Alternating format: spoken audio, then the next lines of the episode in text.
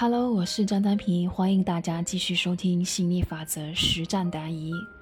我们这一期的主题呢是：爱就是要允许对方碰撞，而非代替对方成长。学员提问：子老师，我每次遇到什么逆境或者问题的时候，我就特别的心急火燎，急着马上要找您倾诉。我感觉自己把您当成了奶妈。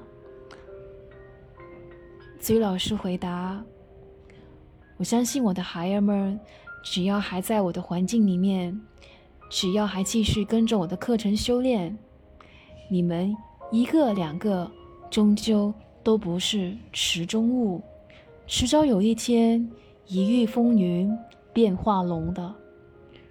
所以，我选择放任你们在磕磕绊绊中去茁壮。”在跌跌撞撞中去成长，成长有时候会阵痛，问题也会头痛。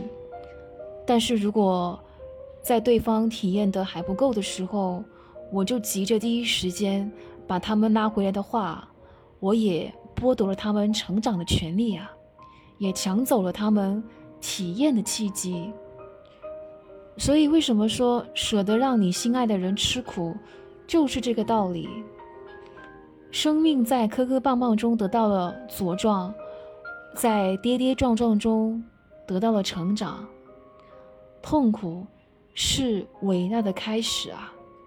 所以为人师者，他的角色就是在关键点伸出手指，点一点拨，做出指点。如果絮絮叨叨，就变成在说教，大道理没完没了，那不是指点。而是指指点点。其实话不贵多，贵在一针见血。一针插到阻塞处，淤水清了，经脉就通了。经脉通了，就不痛了。痛一痛，就长大了。长大了，就不痛了。所以，爱就是要允许对方碰撞。